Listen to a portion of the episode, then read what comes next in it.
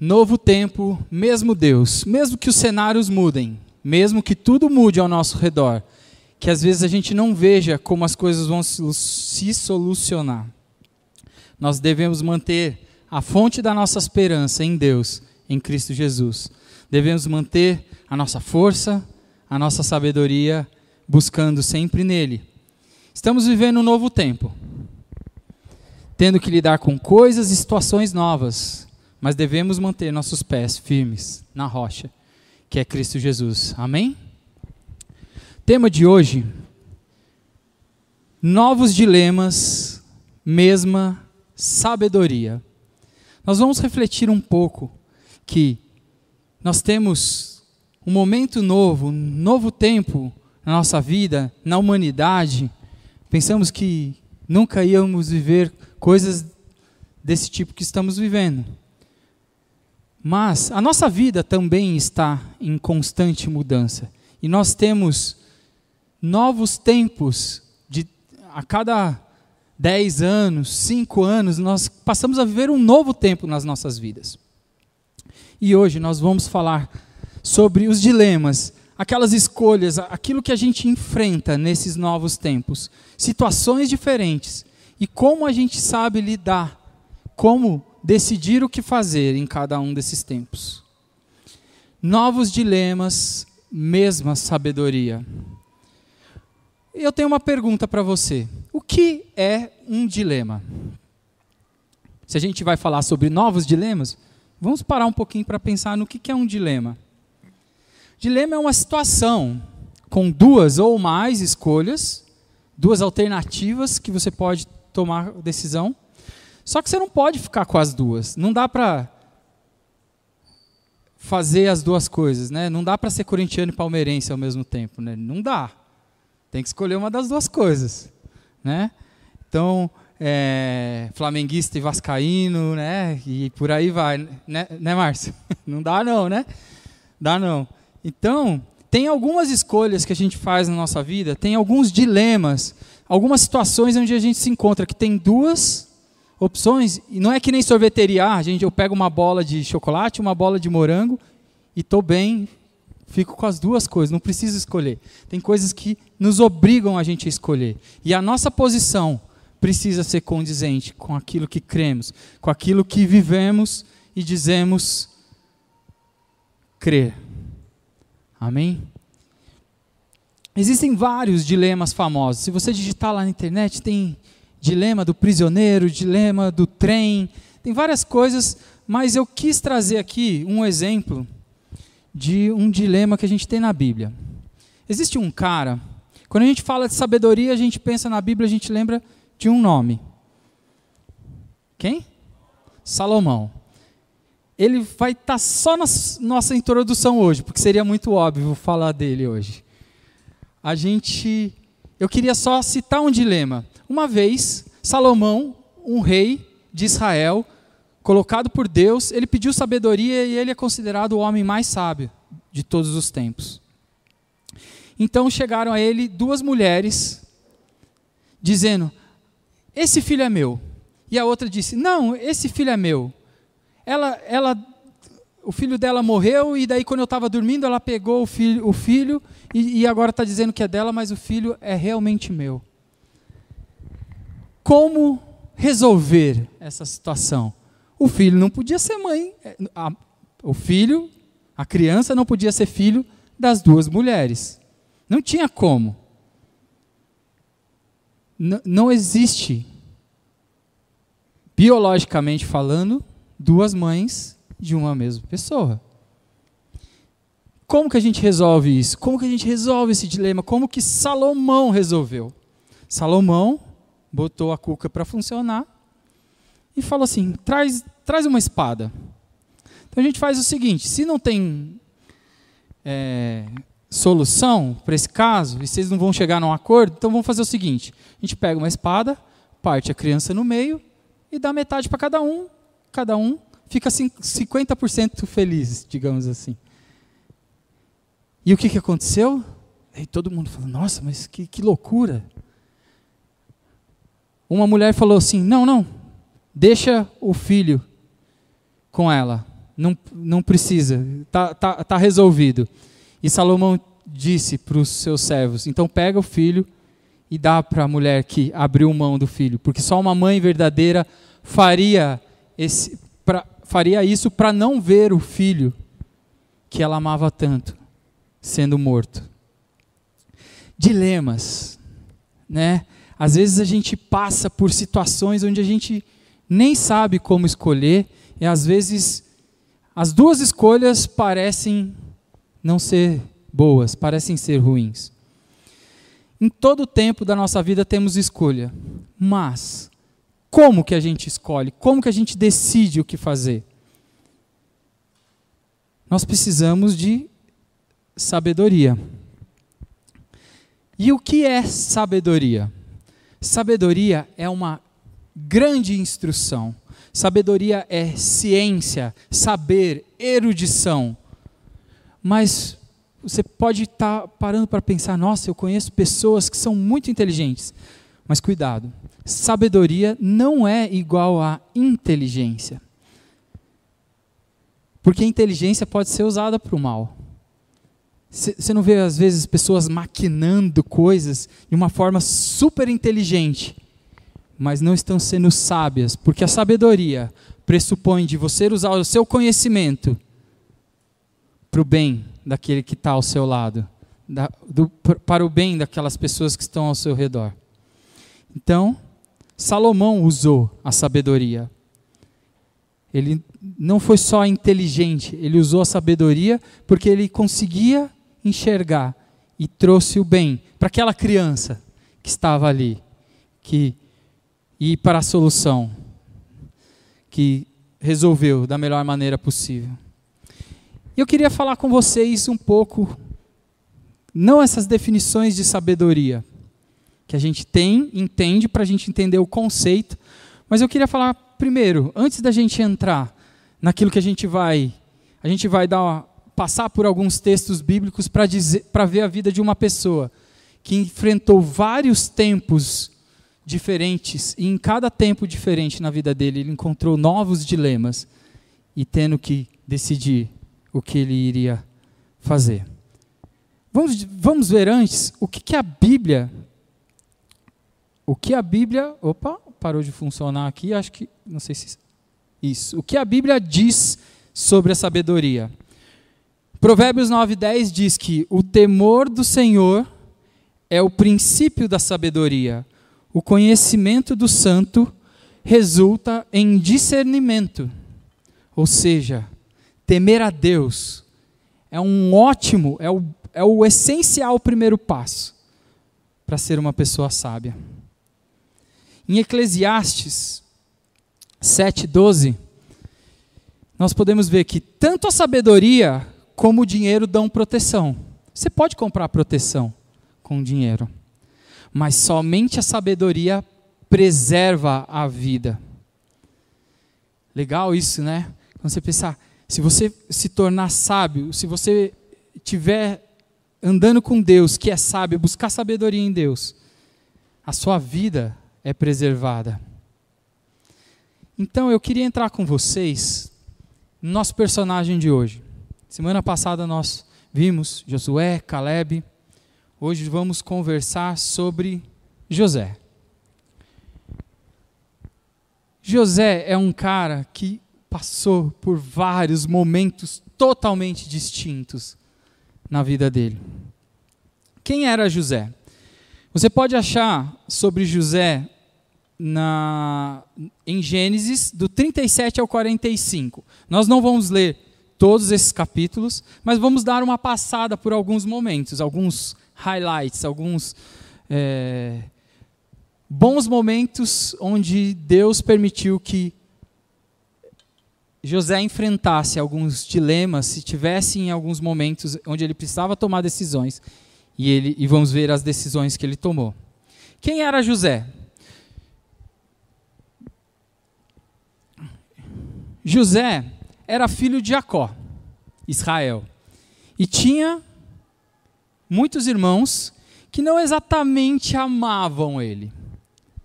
Ele era o filho mais amado de seu pai e era considerado um pouco mimado por seus irmãos. A Bíblia diz assim sobre os irmãos de José e José. Os irmãos de José, por sua vez, o odiavam, pois o pai deles o amavam, mais que a todos os outros filhos. Não eram capazes de lhe dizer uma única palavra amigável.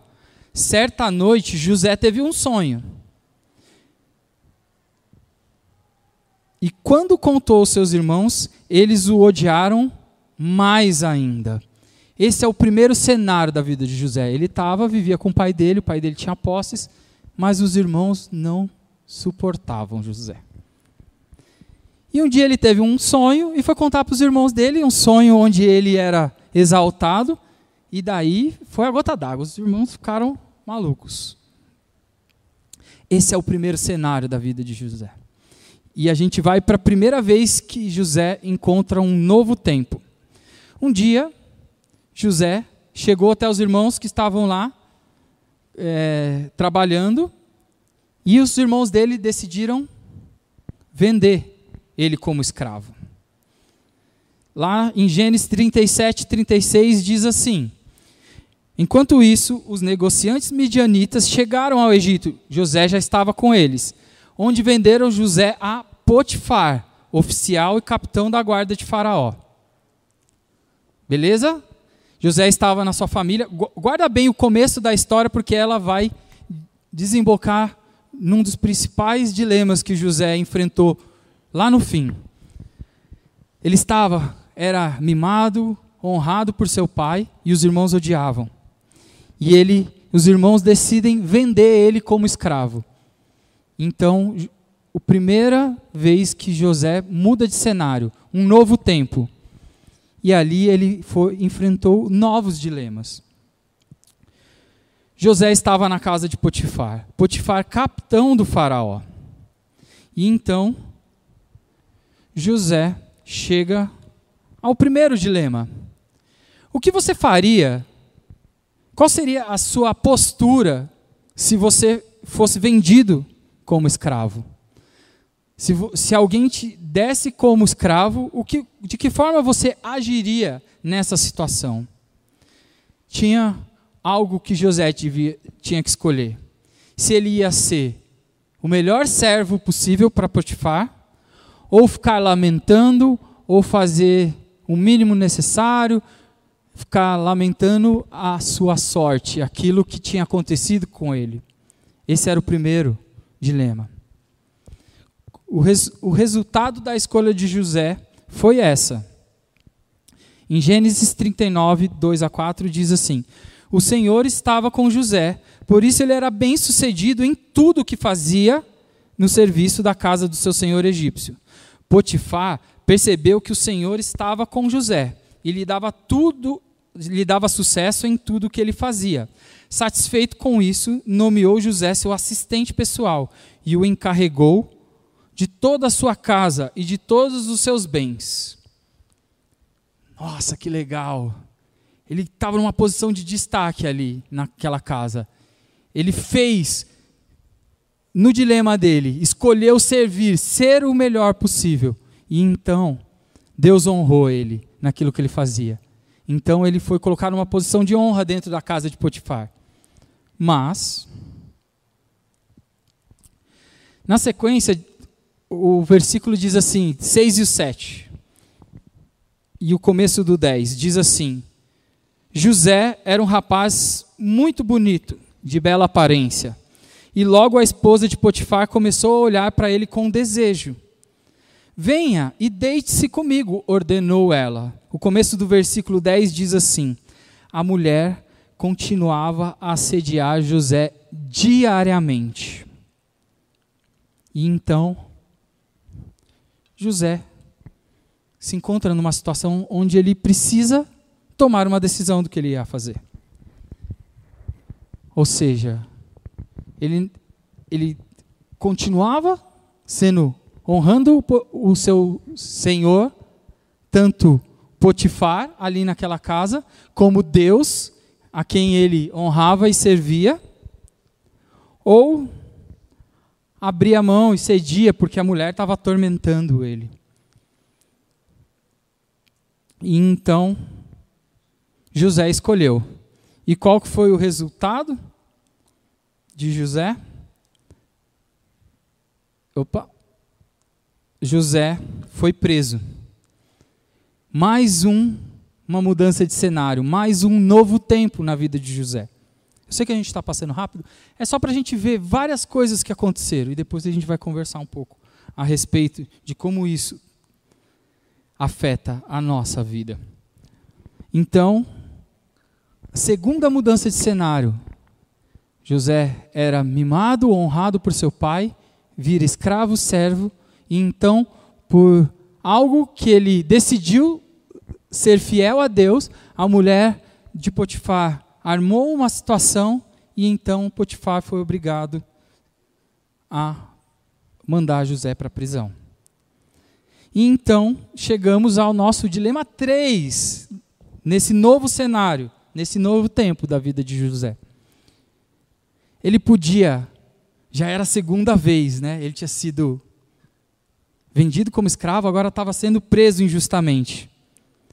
Ele podia escolher continuar fiel a Deus ou a rebeldia, ou não, não vou fazer nada ser bênção onde ele estava, ou o comodismo. Não, não, já que tudo dá ruim, tudo dá errado na minha vida, eu vou ficar aqui de boa e deixa acontecer. Mas não foi isso. Qual que você acha que foi a, a decisão de José? A palavra diz em Gênesis 39, 21 e 22 diz: Mas o Senhor estava com ele na prisão e o tratou com bondade. Fez José, conquistar a simpatia do carcereiro, que em pouco tempo encarregou José de todos os outros presos e de todas as tarefas da prisão. Pensa nisso. O cara estava lá, quieto na casa dele, foi vendido como escravo. Ele vai para a casa de Potifar, continua fiel a Deus. Deus honra. Ele é preso continua fiel a Deus, continua pensando em abençoar as pessoas. Deus continua fiel, capacitando José nas escolhas. E até que um dia ele notou dois, dois prisioneiros preocupados e conversou com eles. Você pode ler com mais detalhes, mas eram ex-servos do rei, do faraó, e ele interpretou os sonhos desses caras. E por causa disso ele foi levado até o Faraó. Porque o Faraó tinha tido um sonho que estava atormentando e ele queria saber o que significava. E então nós chegamos ao dilema 4. José perante o Faraó tinha uma escolha. José foi pedido pelo Faraó que ele interpretasse o sonho. E ele podia simplesmente fazer o mínimo, porque Deus tinha dado a capacidade, o conhecimento para que ele interpretasse. E então, ele podia simplesmente responder: o sonho significa isso. Ou usar a sabedoria, usar a, a, ele podia fazer o mínimo por obrigação ou abençoar com a sabedoria que Deus tinha dado, que Deus proporcionava para ele a cada dia. Vamos, vamos, vamos ler o que, aconteceu aqui. Gênesis, primeiro, José falando, fazendo o mínimo, aquilo que foi requisitado dele, dizer o que significava o sonho. Você pode ler lá os sonhos do, de sete vacas, sete feixes, sonhos que tinham é, similaridades, e José diz assim: José respondeu ao Faraó: Os dois sonhos do Faraó significam a mesma coisa. Deus está dizendo ao Faraó de antemão o que ele vai fazer. As sete vacas saudáveis e as sete espigas de trigo cheias representam sete anos de prosperidade. As sete vacas feias e magras e as sete espigas miúdas e ressequidas pelo vento do leste representam sete anos de fome. Acontece. Acho que acontecerá exatamente como eu descrevi, pois Deus revelou ao Faraó de antemão o que ele vai fazer. Os próximos sete anos serão um período de grande prosperidade em toda a terra do Egito. Depois haverá sete anos de fome, tão grande que toda essa prosperidade será esquecida no Egito, pois a fome destruirá a terra. A escassez de alimentos será tão terrível que apagará até a lembrança dos anos de fartura. Quanto ao fato de terem sido dois sonhos parecidos, significa que esses acontecimentos foram decretados por Deus e eles os fará ocorrer em breve. O faraó pediu uma coisa e José fez. Disse o que significavam os sonhos. Mas José era sábio. José era honrado por Deus com capacidade de conhecimento. Então José não parou por aí. Olha o que diz no, na sequência, José, na sequência, é o próximo versículo, diz assim, o 33, diz assim: Portanto, o Faraó deve encontrar um homem inteligente e sábio e encarregá-lo de administrar o Egito.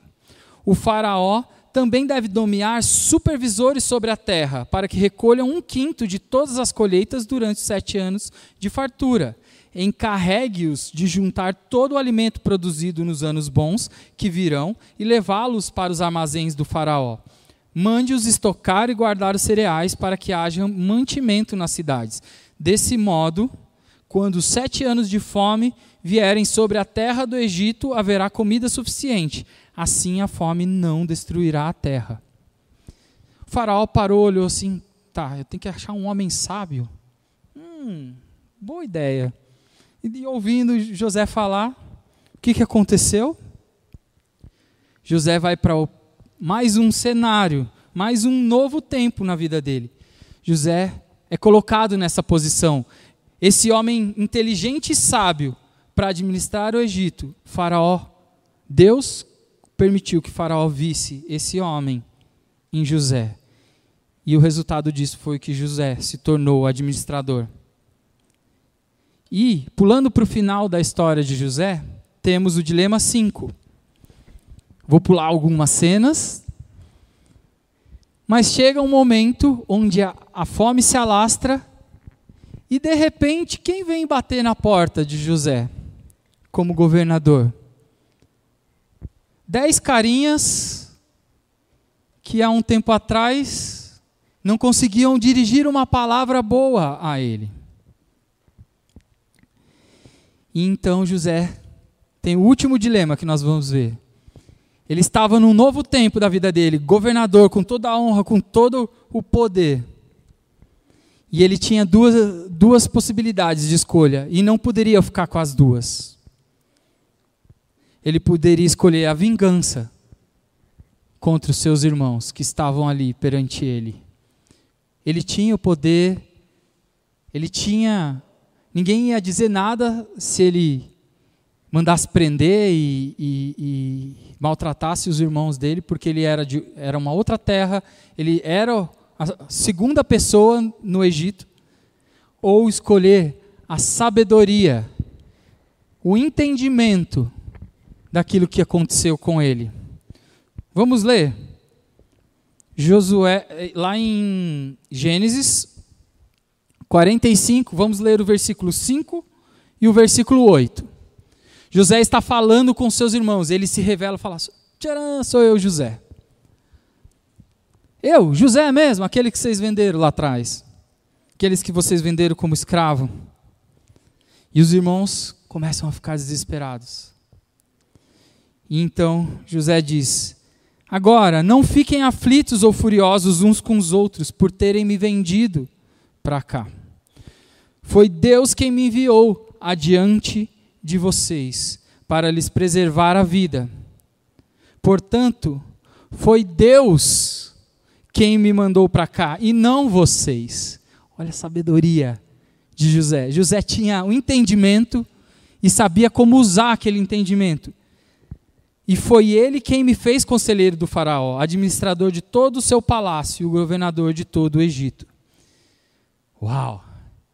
José tinha consciência a quem ele servia, a quem ele honrava. E por isso ele sabia agir e escolher as suas decisões, as suas ações com sabedoria. E agora que nós temos um pequeno panorama na vida de José, eu queria te fazer uma pergunta. Esse foi José. Os seus tempos, os seus dilemas e as suas escolhas. E nós? E você? E eu? Você tem passado por momentos novos de fazermos escolhas em cenários totalmente diferentes, com situações que são difíceis de encarar? Você tem passado por escolhas como essas que José teve que escolher, em situações difíceis, que, é, com resultados incertos? Como tem sido a sua posição em relação aos dilemas aos, do, desses novos tempos? Coisas que acontecem nas nossas vidas, sejam elas coisas novas ou antigas, coisas que temos que tomar a decisão sabiamente para honrar a Deus. Como tem sido na sua vida? Ok. Dá para entender que a gente tem que seguir o exemplo de José, que a gente tem que ser sábio como José, tem que temer a Deus como José. Tá, isso eu entendi, já está aqui. Mas e a prática? Como que a gente faz para isso ir da prática, da, do entendimento para a prática, para uma vida de sabedoria, para andar com Deus e ter escolhas sábias em todo o tempo? Como que a gente consegue sabedoria? Como que a gente consegue chegar nesse nível? Tem duas coisas que nos ajudam. A primeira dela é pedindo a Deus. Vamos ler dois textos onde a palavra nos direciona para isso. Provérbios 2,6 diz: Pois o Senhor concede sabedoria, da sua boca vem conhecimento e entendimento. Quem concede sabedoria é o Senhor.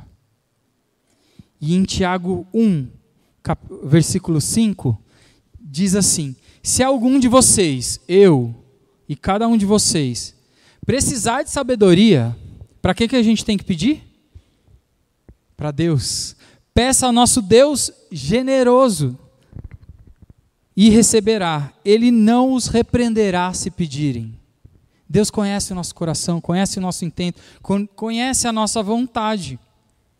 E a gente deve pedir sabedoria, porque Ele é generoso e nos proporciona essa sabedoria. E a segunda coisa que nos ajuda é buscar conhecer a Deus. Nós devemos buscar conhecer a Deus e para que a gente possa usar o conhecimento de Deus para estarmos prontos para tomar essas boas decisões. Se a gente conhece a Deus, a gente vai tá, ter uma chance muito maior de tomar boas decisões, porque a gente sabe o que são escolhas sábias. A gente sabe a vontade de Deus para a nossa vida. Entender quem Deus é, entender a vontade dele para nós, nos capacita em tomarmos decisões mais sábias. A Bíblia diz em Salmo 19, 7: A lei do Senhor é perfeita e revigora a alma. Os decretos do Senhor são dignos de confiança e dão sabedoria aos ingênuos. Onde a gente conhece a Deus? Onde a gente entende a sua vontade? Na palavra de Deus. Segundo Timóteo 3, 16 e 17 diz assim: Toda a Escritura, a Bíblia, toda a Escritura é inspirada por Deus e útil para quê? Para nos ensinar o que é verdadeiro, para nos fazer perceber o que não está em ordem na nossa vida. Ou seja, se nós precisamos de um diagnóstico daquilo que não está legal na nossa vida, tem um lugar onde encontrar, mergulhando na palavra de Deus conhecendo. Ela nos corrige quando erramos e nos ensina a fazer o que é certo. Deus a usa para preparar e capacitar o seu povo para toda boa obra. Então, eu preciso pedir sabedoria para Deus e conhecer mais de Deus. E isso vai fazer com que a gente esteja pronto, esteja mais preparado para o dia em que o cenário mudar, onde eu estiver num cenário onde eu não sei como tomar decisões, onde dilemas, onde situações onde eu não tenho como. É, não dá para escolher as duas coisas, não dá para testar. Eu tenho que tomar uma escolha entre duas situações complicadas na minha vida. Se eu tiver nessa situação, se eu conhecer a Deus e estiver buscando em Deus sabedoria, pedindo a Ele, eu vou estar muito mais pronto e apto para tomar essas decisões, como José tomou. Você tem feito isso na sua vida? Tem pedido a Deus por sabedoria? Tem buscado na palavra de Deus direcionamento para a tua vida? A sua vida está em ordem? Deus tem te mostrado aquilo que precisa ser mudado? E pensando nisso, eu queria te fazer uma pergunta. E eu vou te dar um minutinho para você pensar. Qual foi o maior dilema que você já enfrentou? A situação onde você teve que escolher entre isso e isso, duas ou mais escolhas. Qual foi o maior dilema? Situação mais difícil, a escolha mais difícil que você já fez? Pensa aí, tenta lembrar. Não vou perguntar não, é só para você ter na mente. Pensa. Qual foi a decisão? Depois de um tempo, você olhando para trás, você tomou a decisão certa nesse momento de dificuldade, nesse momento de incerteza, nesse momento de não entender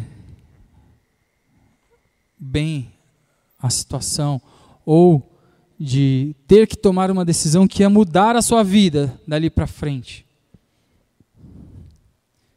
Você lembra da situação? eu queria te falar de algo.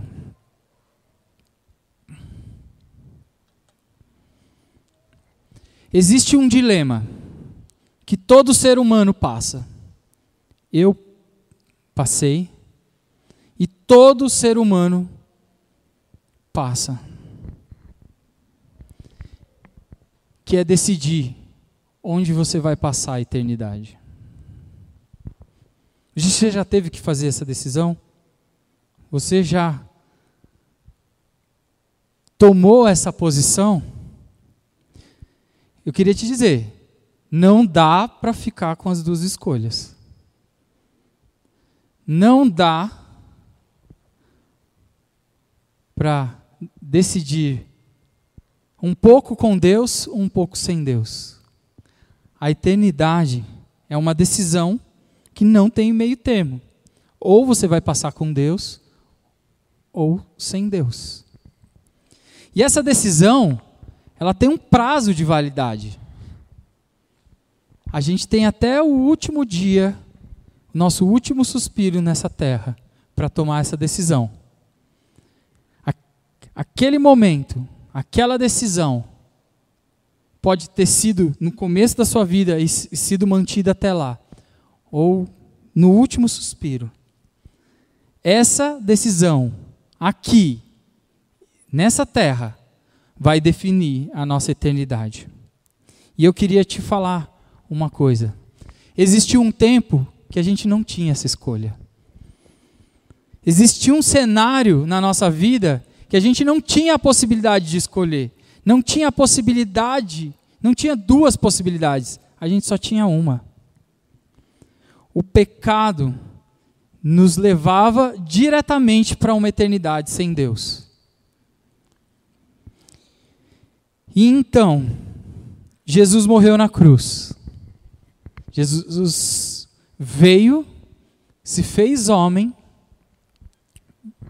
morreu, ressuscitou, para que a gente tivesse essa possibilidade de voltar a ter a chance de passar a eternidade com Deus. Jesus teve que tomar uma escolha. A Bíblia diz em Filipenses 2 que Jesus não considerou que ser igual a Deus, porque Jesus é Deus, mas estar no posto lá com Deus era algo que ele deveria se apegar. Então, neste momento, Jesus escolheu abrir mão da sua glória, se fazer, se limitar, se fazer homem, crescer, se desenvolver. A Bíblia fala que Jesus cresceu em sabedoria. Jesus foi crescendo em sabedoria também durante a sua vida. E então ele morreu e ressuscitou. Jesus não desistiu. Escolheu nos dar essa chance. Nós estávamos condenados a uma eternidade longe de Deus, mas a misericórdia e a graça do Senhor Jesus nos dá a chance, aqui e agora, de escolher onde vamos passar a nossa eternidade. Eu não sei quanto tempo eu tenho aqui ainda. Você, você provavelmente também não. Então eu, eu tenho um desafio, um conselho um convite. Se você não fez ainda, não deixa passar a oportunidade. Jesus fez tudo o que precisava ser feito para que a gente pudesse ter a eternidade com Deus. Nós cantamos hoje sobre um desejo de viver louvando e festejando a Deus, ver a Deus, louvar a Deus, agradecer a Ele por quem Ele é, por aquilo que Ele fez por nós. Mas essa decisão precisa ser tomada. E para a gente encerrar, eu queria ler um último texto com vocês. Se tomamos, se tomamos a decisão de viver com Cristo, por Cristo, e passar a eternidade com Ele, nós devemos viver de forma condizente com aquilo que nós cremos. Assim como José, nas escolhas dele, ele optava por honrar a Deus. E Deus honrava José na, em tudo que ele fazia. Nós enfrentamos os novos tempos em nossa vida com a mesma sabedoria vinda do céu. A sabedoria não é nossa, a sabedoria é de Deus. Devemos buscar essa sabedoria e viver baseado nela. Efésios 5, do 15 ao 20, diz assim: Portanto, sejam cuidadosos em seu modo de vida. Não vivam como insensatos, mas como sábios. Nós estamos ouvindo um conselho que foi dado para a igreja de Éfeso, mas que chegou a nós até hoje. Não, cuidado com o modo que você vive. José cuidava do modo com que ele vivia. Não viva como insensato, mas como sábio. Olha que legal. Aproveitem ao máximo todas as oportunidades nesses dias maus. Como nós sabemos quais são as oportunidades que nós devemos aproveitar? Mergulhando na palavra, conhecendo mais a Deus, pedindo sabedoria para o Pai. Não ajam de forma impensada, isso é um bom primeiro passo. Se você pelo menos parar de pensar uma boa parte das porcarias e das escolhas erradas que a gente faz, às vezes a gente, porque a gente reage, não para e pensa para decidir. Procurem entender a vontade do Senhor. Para, pensa, busca Deus. Você vai saber que decisão tomar. Não se embriaguem com vinho, com vinho, pois ele os levará ao descontrole. Em contrapartida, no oposto disso, encha-se, sejam cheios do Espírito, cantando salmos, hinos e cânticos espirituais entre si e louvando o Senhor com música. Nós tivemos um tempo bem agradável hoje, fazendo isso juntos, louvando a Deus. E, por último, por tudo deem graças a Deus o Pai em nome do Senhor, do nosso Senhor Jesus Cristo. Está aí. Efésios 5, do 15 ao 20. Guarda isso. Tenta, cola no armário, tenta ler. Cara, se a gente tentar buscar, não tem novo cenário, novo tempo, novo dilema, assim como José foi passando um por um, porque ele buscava agir honrando a Deus, ele buscava ser sábio, buscava pensar e, e agir conforme Deus queria que ele agisse, sem em forma impensada. E honrava a Deus, apontava tudo isso que aconteceu na minha vida. Eu fui honrado na casa do Potifar, eu fui honrado pelo Faraó. Não vem de mim, vem daquele que eu sirvo. Para a gente terminar, eu queria fazer três perguntas, deixar vocês com três perguntas, nesse tempo da gente parar, pensar e rascunhar como a gente vai colocar isso em prática. Primeira pergunta: qual tem sido o seu modo de vida? Aqui nesse último texto fala: sejam cuidadosos com o seu modo de vida. Nós estamos vivendo como sábios? As minhas decisões perante os dilemas da vida são baseadas em qual sabedoria? Numa que eu encontro por aí, no YouTube? Ou aquela que eu encontro na palavra, vinda do céu? Como a, como a gente leu aqui, 2 Timóteo 3,16 diz que a Escritura é útil para mostrar aquilo que não está em ordem na nossa vida. Mesmo quando o resultado não é bom, teve decisões que José tomou que, apesar delas serem a decisão certa, o resultado não foi bom. Mesmo nesses momentos, você tem agido sabiamente? Tem buscado a sabedoria de Deus? Ou a gente tem decidido pelo que parece mais vantajoso, pelo que parece mais prazeroso ou mais cômodo? Segunda pergunta: temos aproveitado ao máximo as oportunidades quando a gente tem uma oportunidade de usar nossa sabedoria para abençoar as pessoas que estão ao nosso redor, a gente tem usado essas oportunidades. A gente tem usado as oportunidades para reconhecer que Deus é Deus e é dele o mérito.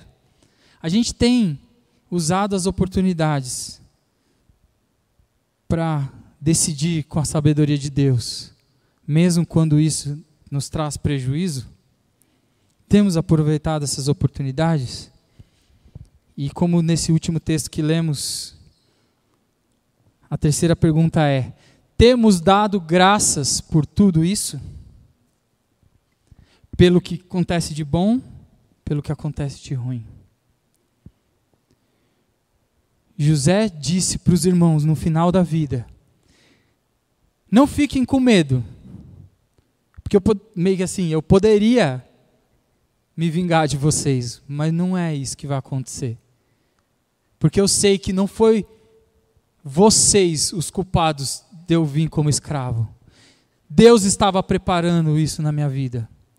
O momento que eu fui preso, o momento que eu estava lá preso e as pessoas a quem eu abençoei esqueceram de mim na prisão.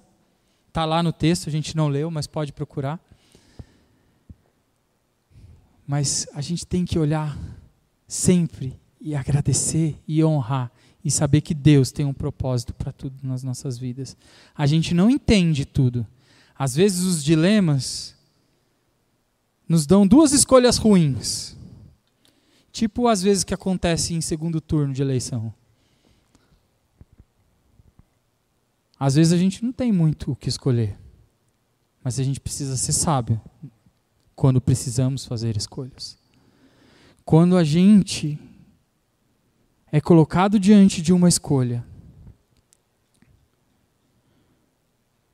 a gente precisa buscar a Deus e viver como sábios.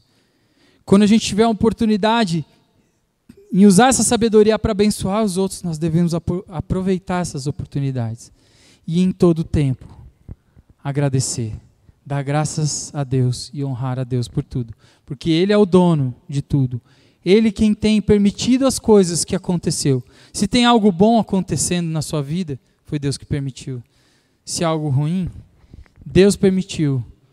A gente tem que entender o que Deus quer nos mostrar, onde Deus está nos levando. Será que Deus está nos levando para uma prisão para que no próximo momento nos coloque numa posição de honra? Ou Deus já nos colocou numa posição de honra para que eu possa abençoar aqueles que estão à minha volta. O que você tem feito com aquilo que Deus tem colocado na tua vida? Esse é o desafio nosso. Lembrando que não importa o quanto o cenário mude, novos tempos venham, novos dilemas, existe uma sabedoria que não muda, porque ela vem de um Deus que não muda e ela está disponível para nós. Nós lemos lá em Tiago: quem pede, Deus dá sabedoria. Quem busca, Deus honra com a sabedoria. E nós devemos conhecer mais a Deus para saber como agir, reagir e decidir na nossa vida. Amém? Essa é a palavra que a gente tinha para hoje. Queria terminar com uma oração.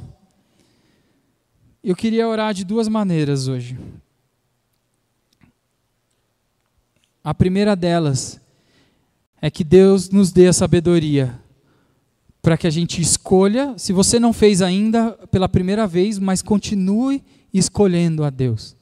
No maior dilema que todo homem passa, que é decidir aonde vai passar a eternidade, que você se prostre diante de Jesus, se prostre diante da cruz e reconheça que ele fez tudo, que ele é o Senhor, que ele abriu o caminho no deserto para que a gente tivesse esperança. E a segunda é que a gente possa ser sábio. Não importa o quão difícil seja a escolha, que a gente possa escolher. Mesmo que traga um, um cenário ruim para nós, a gente deve escolher o certo, mesmo quando não tem ninguém olhando. Assim como José fez com a esposa de Potifar. Largou ela, mesmo ele podia fazer escondido, mas ele sabia que tinha alguém que estava olhando fazer o certo mesmo quando não tem ninguém olhando. Que esse seja o nosso desejo, que a gente possa ser sábios nas nossas escolhas, mas não com uma sabedoria que a gente conquistou por nosso mérito, mas uma sabedoria que vem do céu, que é dada de graça e que Deus dá a todos. Amém? Vamos orar? Senhor Deus, eu quero aqui com os meus irmãos orar agradecer, engrandecer o teu nome, Senhor, porque tu és Senhor nós cantamos aqui que o Senhor continua trabalhando, mesmo quando nós não estamos vendo. O Senhor continua trabalhando, mesmo quando não sentimos isso acontecendo. Deus não para de nos amar, de cuidar de nós. E queremos agradecer aqui, Senhor, pelo teu sacrifício, ao mandar teu filho Jesus, nosso Senhor Jesus, que se deu abriu mão da sua glória, morreu e ressuscitou para que a gente tivesse vida, para que essa escolha pudesse ser feita, para que a gente tivesse a oportunidade de escolher passar a eternidade contigo. Eu queria te pedir, Senhor, que se há alguém aqui que está fazendo essa decisão pela primeira vez, que o Senhor está falando com ele no coração, que o Senhor esteja levando ele, recebendo essa pessoa nos teus braços, no teu reino. Senhor, ensina-nos a escolher a cada dia a vida contigo, a reconhecer o sacrifício de Jesus como essencial para as nossas vidas, para que a gente possa continuar tendo a esperança de passar a eternidade contigo. E Senhor, enquanto esse dia não chega, de encontrarmos face a face contigo, de viver a eternidade contigo, ajuda-nos ensina-nos, capacita-nos, nos dá sabedoria, para assim como José, assim como tantos outros personagens na Bíblia, em situações difíceis, difíceis e complexas, escolheram te honrar, escolheram te adorar, escolheram te bendizer. Não importa o resultado que passamos aqui, nosso desejo é honrar o Senhor com as nossas vidas, que a nossa vida, que a trilha sonora da nossa vida seja uma canção de amor a Ti, Senhor. Nos dá sabedoria para isso, nos dá sabedoria para fazer escolhas que toquem notas belas nessa canção de louvor, adoração e gratidão ao Teu nome, Senhor. Que a nossa vida seja uma canção de louvor e adoração ao Teu nome, Senhor. Ajuda-nos, porque somos falhos, porque esquecemos, porque reagimos de forma errada. ensina-nos a cada dia, Senhor. Que nós possamos ser gratos, viver como sábios, aproveitar as oportunidades de sermos bênção na vida uns dos outros. Sendo grato em todo o tempo por aquilo que o Senhor nos deu, nos permitiu viver e continuará cuidando das nossas vidas, Senhor. Em Teu nome, te agradeço por tudo, Senhor. Amém. Que a graça do Senhor Jesus, o amor de Deus Pai, permaneça conosco e nos acompanhe, agora e sempre. Uma ótima semana para vocês, que Deus abençoe, que a gente possa ter uma semana de viver sabiamente no caminho do Senhor. Amém? Deus abençoe vocês.